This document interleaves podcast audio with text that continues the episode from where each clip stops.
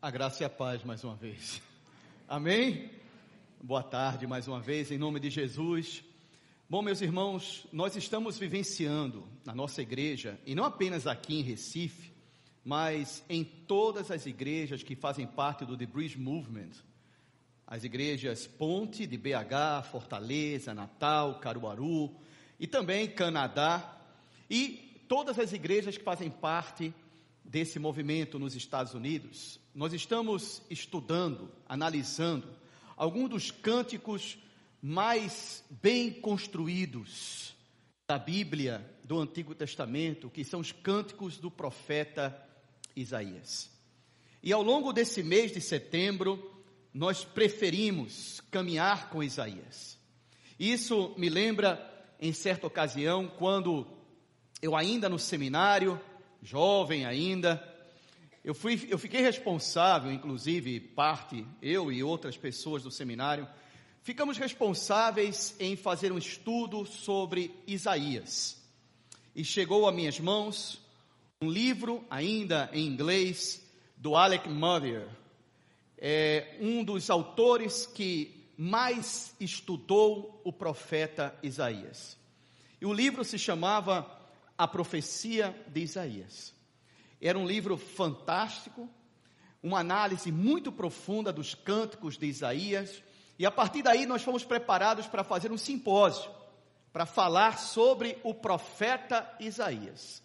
O simpósio deveria durar duas horas, mas na realidade ele entrou no sábado pela manhã e terminou sábado de tardezinha, porque as pessoas se envolveram ali no seminário de tal forma com o profeta Houve tanto um mover de Deus nesse sentido, porque nós ficamos todos encantados com a profecia, com a precisão histórica das profecias do profeta Isaías.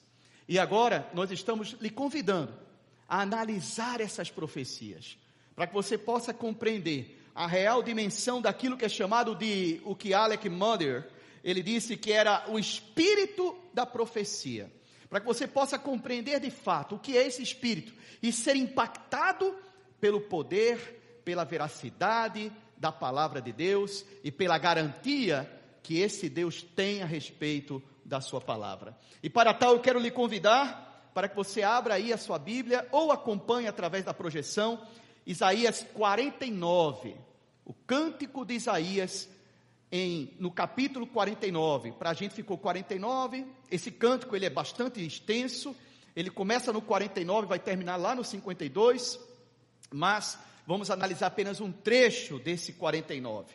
Versículo 8 até o 16, vamos à leitura. O texto diz assim: O Senhor Deus diz ao seu povo: Quando chegar o tempo de mostrar a minha bondade, eu responderei ao seu pedido. Quando chegar o dia de salvá-los, eu os ajudarei. Eu os protegerei e por meio de vocês farei uma aliança com os povos. Construirei de novo o país de vocês e devolverei a vocês a terra que agora está arrasada. Direi aos prisioneiros: saiam da prisão e aos que vivem na escuridão direi: vocês estão livres. Como ovelhas, eles pastarão perto dos caminhos, e até mesmo nos montes pelados encontrarão pastos. Eles voltarão, verso 12 agora. Eles voltarão de lugares distantes, do norte e do oeste, e de Assuã, no sul. Verso 13. Cantem, ó céus, Alegre-se, ó terra, montes, gritem de alegria, pois o Senhor consolou o seu povo. Ele teve pena dos que estavam sofrendo. Mas o povo de Sião diz: O Senhor nos abandonou. Deus nos esqueceu. E o Senhor responde: Será que uma mãe pode esquecer o seu bebê? Será que pode deixar de amar o seu próprio filho, mesmo que ela viesse a se esquecer dele? Eu nunca esqueceria de vocês. Jerusalém, o seu nome está escrito nas minhas mãos. Eu nunca esqueço as suas muralhas. Vamos orar? Pai, Senhor dos céus, da terra, Deus da profecia. Nós somos gratos por tua palavra, Senhor. Louvado seja por tua palavra. Mas confessamos a nossa incapacidade de compreendê-la, a nossa indisposição para amá-la e a nossa insubmissão para obedecê-la, Senhor. Por isso, chamamos a ajuda do Teu Espírito Santo. Eu te peço, ó Deus, que o Teu Espírito possa penetrar nos nossos corações, adubar a terra da nossa alma, e que a Tua semente santa, ela seja profundamente enraizada no nosso coração, a fim de crescer e produzir frutos. Pai, que a reflexão da minha alma, que as palavras que saem da minha boca sejam agradáveis a Ti, Senhor meu e rocha minha, em nome de Jesus. Amém. Meus irmãos, entre os livros do Antigo Testamento, nenhum deles se iguala em estilo, em metáforas brilhantes, na visão, inclusive, do Messias e, consequentemente, nessa multifacetada restauração de Israel e do mundo, como o livro do profeta Isaías. Não há voz mais ativa no Novo Testamento que a dos Salmos e as profecias de Isaías. As profecias de Isaías, elas são consideradas extremamente precisas. Há três livros no Antigo Testamento que têm uma precisão profética em torno a anúncios de acontecimentos futuros que em nenhum outro há. É o livro de Ezequiel, é o livro de Daniel e o livro do profeta Isaías. Esse livro, ele é dividido em duas partes.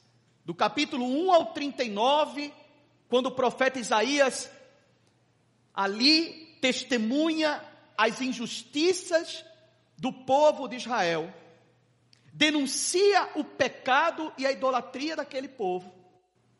E ao mesmo tempo, ali, ele já começa a proclamar um chamado ao arrependimento, bem como a anunciar um juízo vindouro da parte de Deus. Que o juízo seria que Israel perderia a sua casa, que um povo estrangeiro invadiria Israel, Israel ficaria sem casa, sendo desterrados e levados em cativeiro para um lugar distante. E a partir do capítulo 40, Isaías começa a falar desse tempo da restauração. Aí ele direciona agora a sua profecia para 150 anos depois da sua morte, para um povo que estaria em cativeiro e que receberia, portanto, as palavras de esperança, as profecias de que eles voltariam para a sua terra, voltariam para a sua casa. E é aqui que entra o capítulo 49. 49 é um capítulo que fala do fim do cativeiro babilônico, do fim do exílio e a vinda do servo do Senhor. Isaías, ele consegue cumprir, como disse Alec Mottier, ele consegue cumprir perfeitamente o espírito da profecia. Porque se por um lado ele testemunha e denuncia, Por outro lado, ele também proclama, ele chama ao arrependimento e ele anuncia um juízo vindouro, acontecimentos futuros que iriam acontecer ao povo. Só para que você possa entender a precisão profética de Isaías, Isaías predisse que a Babilônia, que esse povo estrangeiro, conquistaria Israel e a Síria. Olha aí, olha esse mapa. A Babilônia conquistaria Israel e a Síria. Haveria uma invasão babilônica a Israel, a Judá, e a partir dali o povo seria levado cativo, em exílio. Eles iriam morar em uma outra terra. E esse período de cativeiro, o chamado cativeiro babilônico, Isaías também profetizou sobre ele. Esse período, para que você possa entender, ele começou 80 anos depois da morte de Isaías, aproximadamente. E ele já falava desse cativeiro. Como também ele anunciou, de maneira muito precisa, para que você não possa entender que não se trata apenas de uma análise geopolítica precisa, mas Isaías, naquele momento, ele profetizou que um tal de Ciro, está lá em Isaías 44, um tal de Ciro, Ciro, um homem que viria da Pérsia, Ciro é um nome incomum, inclusive para os persas, e ele, 150 anos antes de Ciro, ele disse que um tal de Ciro iria invadir a Babilônia, iria libertar o povo de Israel que voltaria para casa. E para que você possa compreender ainda mais essa precisão, ele predisse que essa cidade, a Babilônia, ela nunca mais seria habitada. E quando Ciro entrou na cidade da Babilônia e arrasou e destruiu aquela cidade, desde aquele dia até os dias de hoje, a cidade da Babilônia nunca mais foi habitada. E olha que ela está geograficamente localizada entre dois rios férteis. E a tendência de qualquer povo é quando se encontra ruínas de uma cidade, em uma localização muito boa, a tendência é reconstruir. Mas Deus disse, Deus revelou a Isaías que a cidade nunca mais se levantaria, e ela nunca mais se levantou. Apesar apesar de estar geograficamente muito bem situada. Porque a palavra de Deus, meus queridos, ela se cumpre. Não existe um tio sequer, não existe uma vírgula sequer, que deixará de ser cumprida da palavra de Deus. A promessa de Deus, que nós também participamos dela, a promessa de esperança, a promessa de salvação, a promessa de restauração do mundo, ela vai se cumprir na volta do nosso Senhor Jesus Cristo. E só para que você possa entender a precisão de Isaías, 700 anos antes, volta aí o mapa de novo, 700 anos antes de Jesus, oito séculos aproximadamente antes de Jesus, Isaías, mais do que qualquer outro profeta do Antigo Testamento, falou a respeito da vinda do Messias, falou a respeito da vinda do Hamashiach. Melech Hamashiach, o Messias que seria governador, o Messias que seria rei e que reinaria sobre Israel e sobre o mundo. Só para que você possa ter uma ideia disso, da precisão dele, olha só, ele predisse sete séculos antes da vinda de Jesus, que o Messias, acompanhe comigo, que o Messias, essas referências messiânicas, que o, o Messias nasceria de uma virgem. Olha aí. Ele disse também que esse Messias, Malach HaMashiach, esse Messias, ele seria servo do Senhor e ao mesmo tempo soberano de toda a criação. Olha aí, no ponto 2. Ele também disse que seria mediador de uma nova aliança e luz para com os povos que não eram judeus, os povos gentios. Olha aí. Isaías também disse que esse Hamashiach, ele viria da casa de Davi, ele seria um descendente da casa de Davi. Olha aí. Número 5. Ele disse que esse Messias abriria os olhos aos cegos. Ele disse também que ele seria rejeitado e apontado como malfeitor. Olha aí. Ele disse também que ele seria condenado à morte. E mais do que isso, no, na oitava referência, e essas não são exaustivas, tem muito mais, tá? Na oitava referência, ele disse que o Messias seria esbofeteado seria açoitado e cuspiriam nele. Bota oito novamente para que eles possam ver. Olha aí, oito. Oferecia as costas aos que me batiam e o rosto aos que me arrancavam a barba. Não escondi o rosto dos que me afrontavam e cuspiam em mim, disse o servo do Senhor. Ele também disse, e isso aqui é totalmente fora da caixa, tá?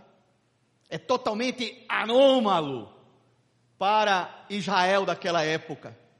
Ele disse que a sua morte sacrificial seria expiatória pelos pecados do povo.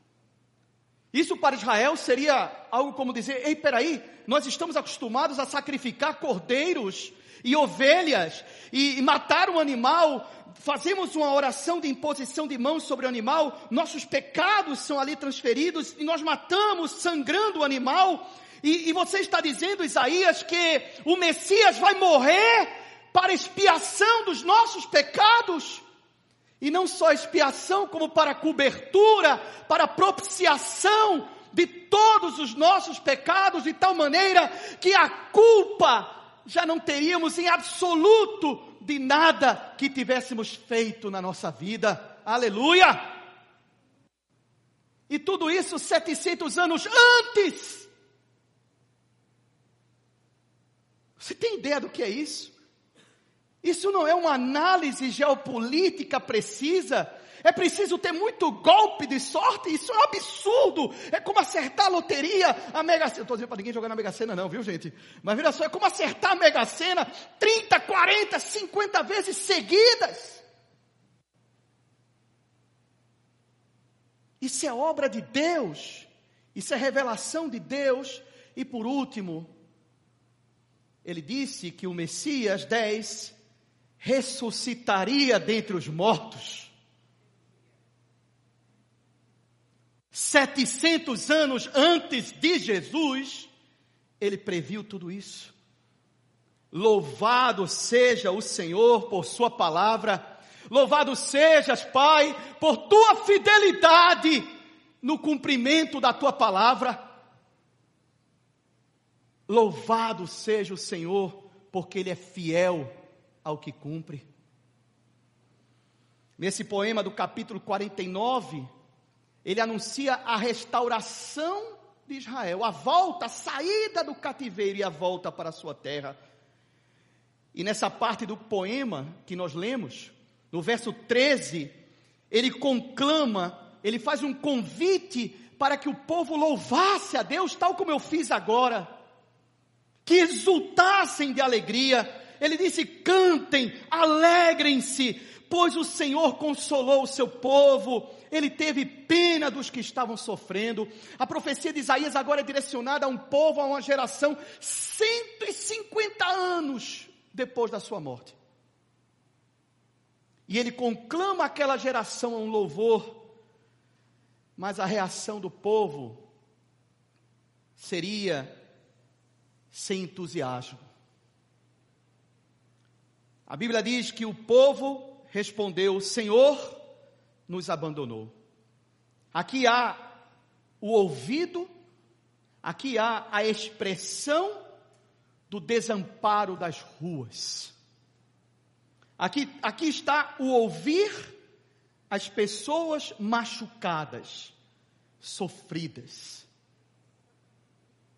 Isaías expressa aqui a dor do desamparo, a tristeza da perda de esperança. Algumas vezes, na nossa vida, e isso podemos aplicar a nós, algumas vezes na nossa vida, nós não enxergamos os cuidados de Deus sobre nós. Algumas vezes na nossa vida, nós não acreditamos nas bênçãos que Deus derramará sobre nós. E nós perdemos a esperança. Só que, meus irmãos, perder a esperança é perder o futuro. E, concomitante, é perder também o presente. E eu vou lhe explicar por quê. Como se perde a esperança, em primeiro lugar?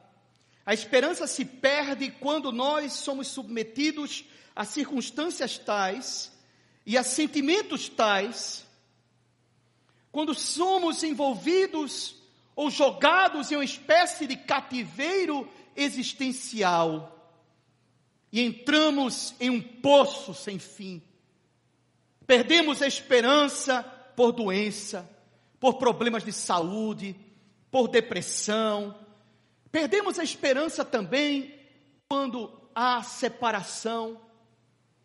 Perdemos a esperança quando o provedor, o único provedor de uma casa, perde o seu emprego e não consegue encontrar trabalho com facilidade.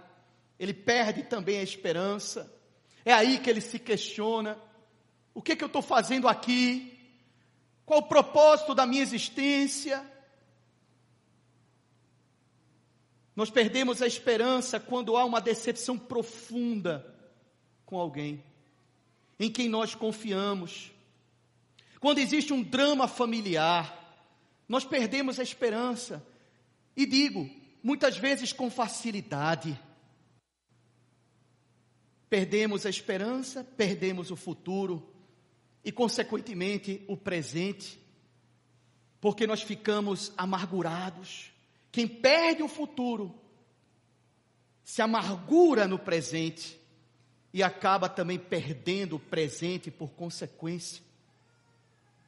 Ficamos angustiados, fixamos os nossos olhares somente em problemas, dificuldades, e vamos cada vez mais entrando numa espécie de espiral de vertigem e de sofrimento.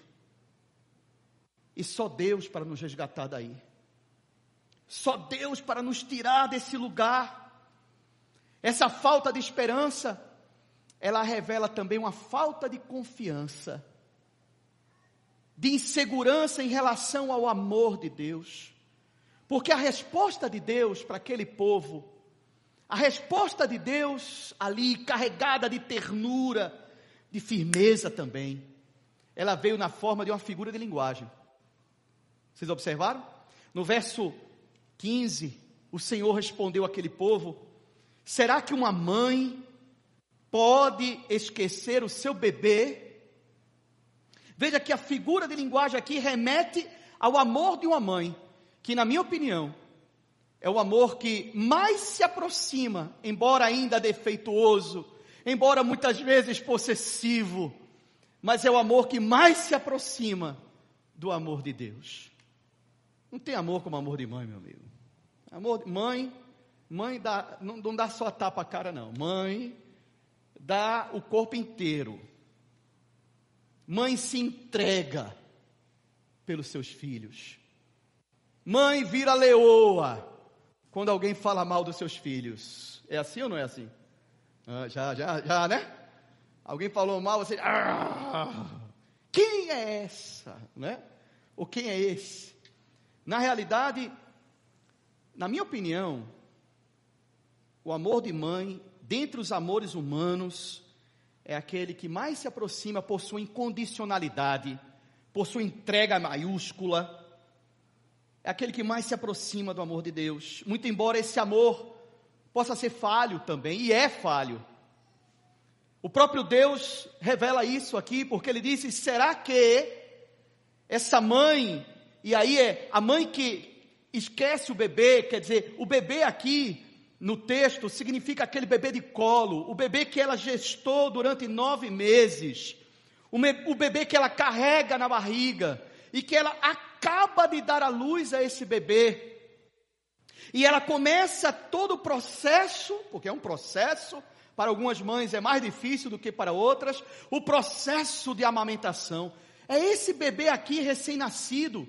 E Deus disse: será que uma mãe pode se esquecer desse bebê recém-nascido que amamenta? E ainda que ela venha a se esquecer, porque pode acontecer, eu jamais me esquecerei de ti. Eu me lembro muito bem que quando eu estava numa igreja em Barcelona, estava ali em Barcelona, numa igreja, tinha acabado de pregar, o culto tinha terminado. Daqui a pouco eu começo a observar diácono correndo para cá, gente que servia no culto para lá, que ele corre, corre e tal. Aí eu disse: Que passa? que ai? Que hubo? e aí uma menina chegou e disse para mim: Pastor, eu disse: Que foi? Ela disse: Tem um bebê no banheiro. E aquela criança estava dentro de uma pia, toda ensangrentada. Ou seja, ela tinha acabado de nascer e estava numa pia do banheiro da igreja. E nós começamos a chamá-la de Moisés. E chamamos o conselho tutelar. E uma senhora da igreja, eu fiquei sabendo que ela se predispôs a adotar aquela criança. Ainda que uma mãe, e pode ocorrer, especialmente as pessoas que estão em meio a drogas, sabe? Pessoas que estão aí com a vida destruída. Pode ocorrer que ela abandone o seu filho. Eu estava caminhando ali, perto da minha casa, e eu passei em frente a um galpão, e eu vi um jovem, que ele estava envergado, troncho, parado, cambaleante, com essa nova droga aí, a droga zumbi, que já chegou aqui em Recife um jovem que não deveria ter 25 anos, já estava destruído, tomado.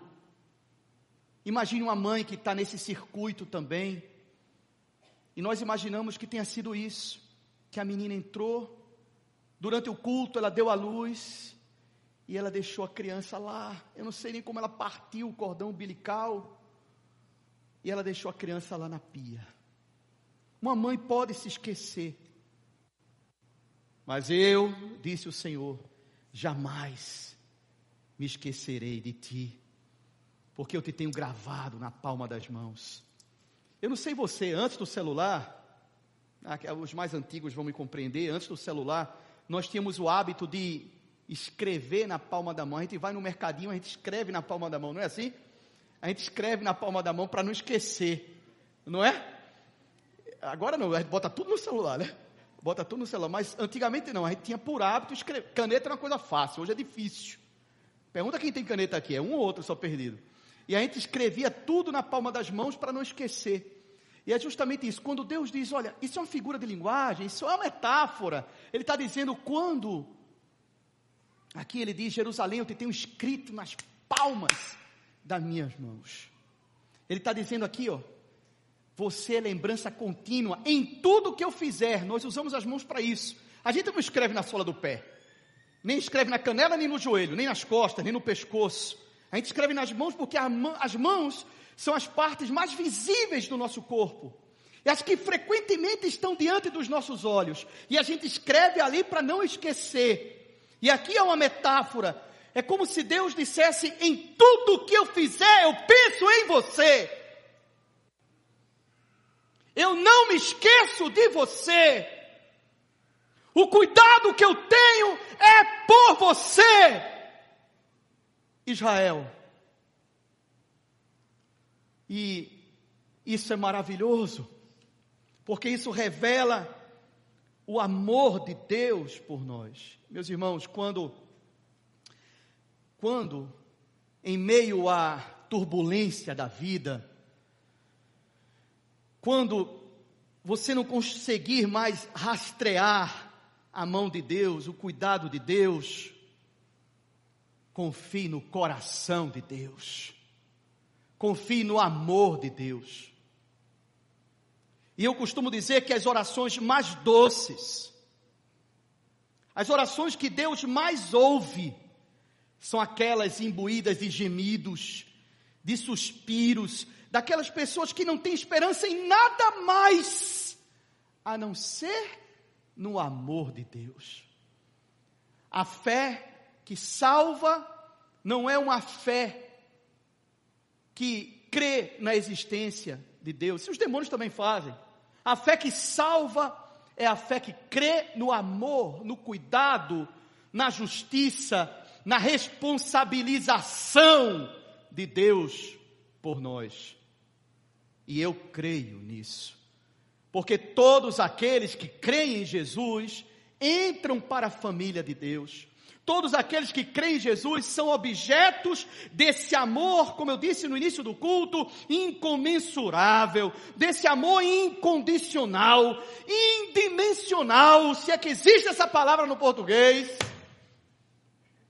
Todos aqueles que creem em Jesus são objetos do amor de Deus, de Pai, não de Criador, de Pai, de cuidado é por isso que ao crer em Jesus, e a Bíblia diz isso, todos aqueles que creem em Jesus, o Senhor lhes deu o direito de serem chamados filhos de Deus.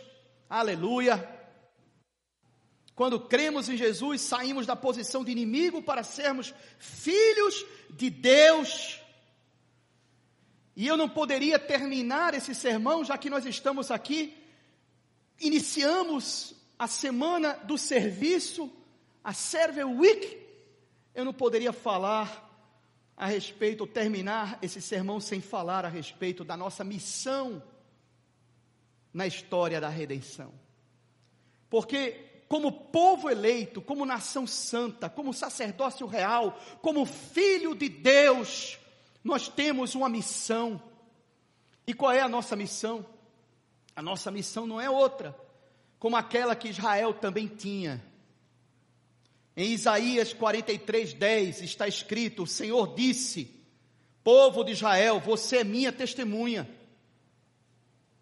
Israel fracassou nessa missão, em ser testemunha, em ser luzeiro para o mundo. A nossa missão é bem parecida à que tinha o povo de Israel, em ser testemunha de Deus, em ser luz para o mundo. Jesus ele disse de maneira muito clara: vocês são aos seus seguidores. Quem segue a Jesus aqui? Levante a mão. Ainda bem que são poucas pessoas, né? Não são tantos assim. Todos, né? Então Jesus disse: vocês são a luz do mundo. Vocês, meus seguidores, são a luz do mundo. E que brilhe a luz de vocês diante dos outros para que vejam as boas obras que vocês fazem e glorifiquem o Pai de vocês que está nos céus. Para que vejam as boas obras que vocês fazem e glorifiquem ao Pai, preste muita atenção nisso, para que vejam as boas obras e glorifiquem ao Pai que está nos céus. Nós, como testemunhas do Senhor, como luz do mundo, nós somos chamados aqui para refletir a glória de Deus nesse mundo. Nós somos chamados aqui para anunciar o ano aceitável do Senhor. Nós somos chamados para pregar o evangelho aos pobres, para proclamar libertação aos cativos. Nós fomos chamados para restaurar a vista aos cegos, pôr em liberdade os oprimidos. Nós fomos chamados para proclamar o ano aceitável do Senhor. Esse é o tempo da misericórdia, é o tempo da aceitação Deus agora está com seus braços abertos, dizendo: Venham a mim todos os que estão cansados e sobrecarregados, porque eu os aliviarei. Esse é o tempo. Aqui temos por missão ser pequenos luzeiros para os povos, na pregação e no testemunho do Evangelho entre os homens.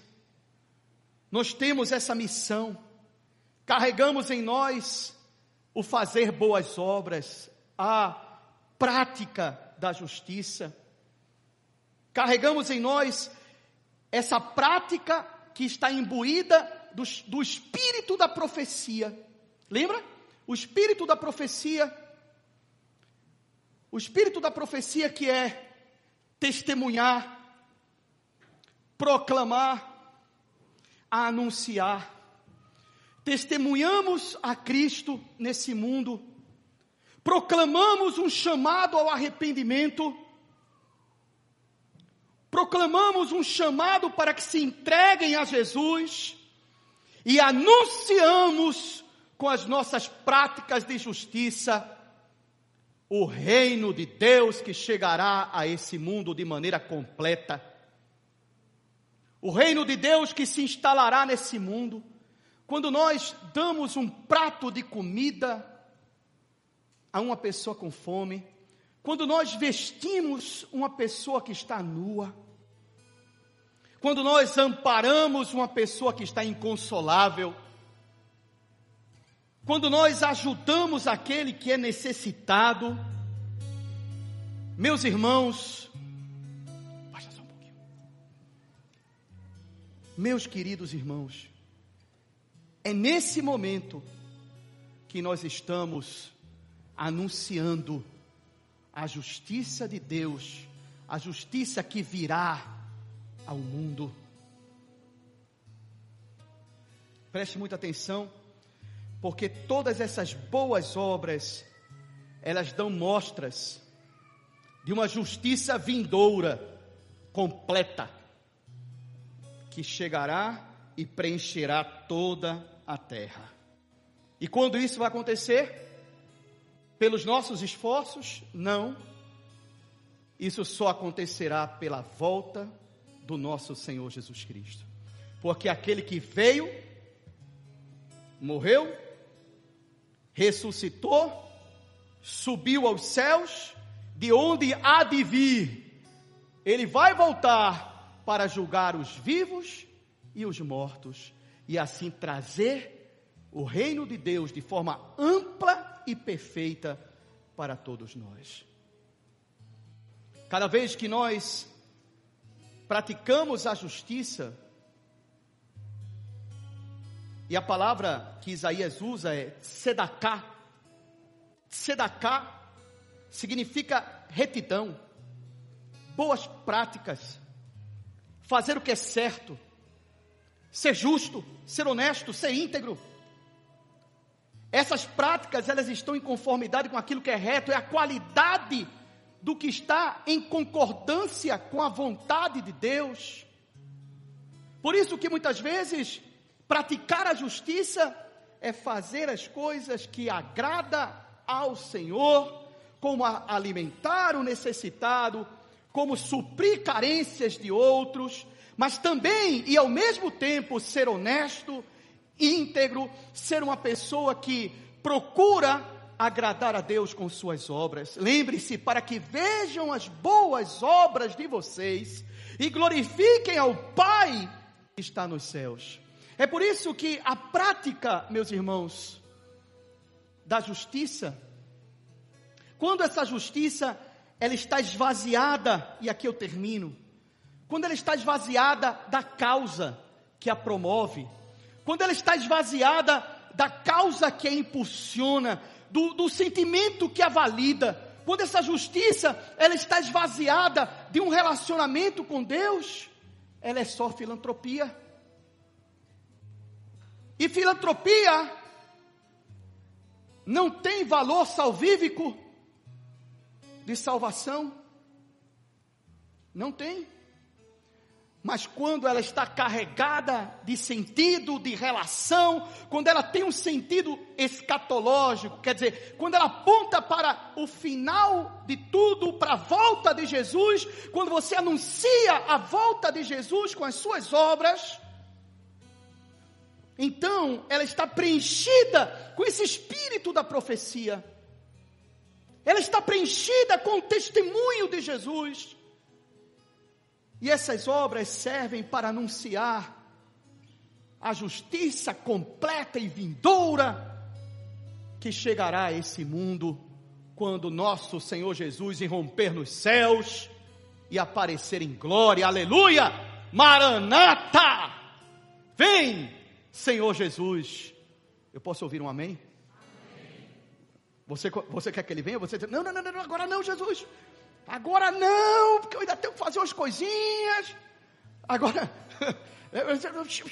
tá, não, tá de, rápido demais. Deixa para quando eu tiver com 78, 80, 88 anos, 90 anos. Eu não sei como você suporta. Porque eu quero que a justiça de Deus reine em todos nós. Não é verdade? Meus irmãos,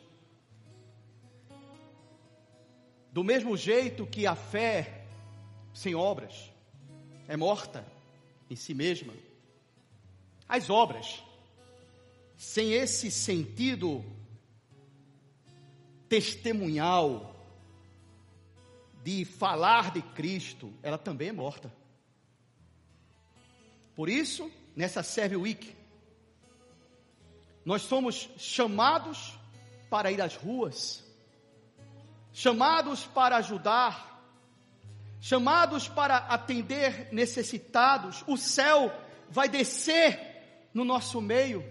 São pequenas amostras, mas nós precisamos levar essas pequenas amostras do céu às ruas. Por quê?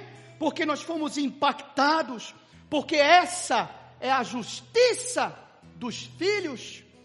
Essa é a missão de todos nós, ser luz nesse mundo e não apenas atendendo aquele que é necessitado, mas sobretudo também sendo honestos, íntegros, verdadeiros e pessoas que servem a Jesus de coração. Nós não estamos chamando você para fazer parte de um movimento social, nós não estamos chamando você para ser uma pessoa que vai lutar por inclusão ou por direitos sociais. Não estamos chamando você para isso. Isso é insuficiente, você não percebe?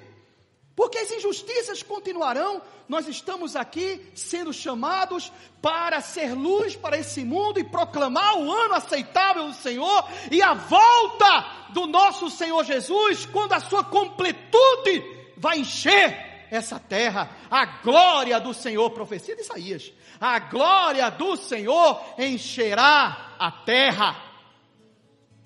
Amém? E eu creio nisso, nessa série week, nessa semana de serviço. Os nossos atos não são apenas de caridade, eles são ações, reações, procedimentos ações de justiça, de anúncio e de testemunho do Evangelho e do Senhor dentre os homens. Louvado seja o nome de Jesus. Amém? Fique de pé aí no seu lugar, por favor. Pai Celestial, que o Teu Espírito Santo possa enraizar essa palavra em nós que possamos, Senhor, ver os frutos dessa palavra e todo aquele que crer no Senhor, que é objeto desse teu amor como Pai, desse teu amor indimensionável, indescritível e incondicional. Este, Senhor, que se entregam a Ti de coração, que eles sejam abençoados em nome de Jesus. E aquele que crê em Jesus, diga amém. amém. E graças a Deus.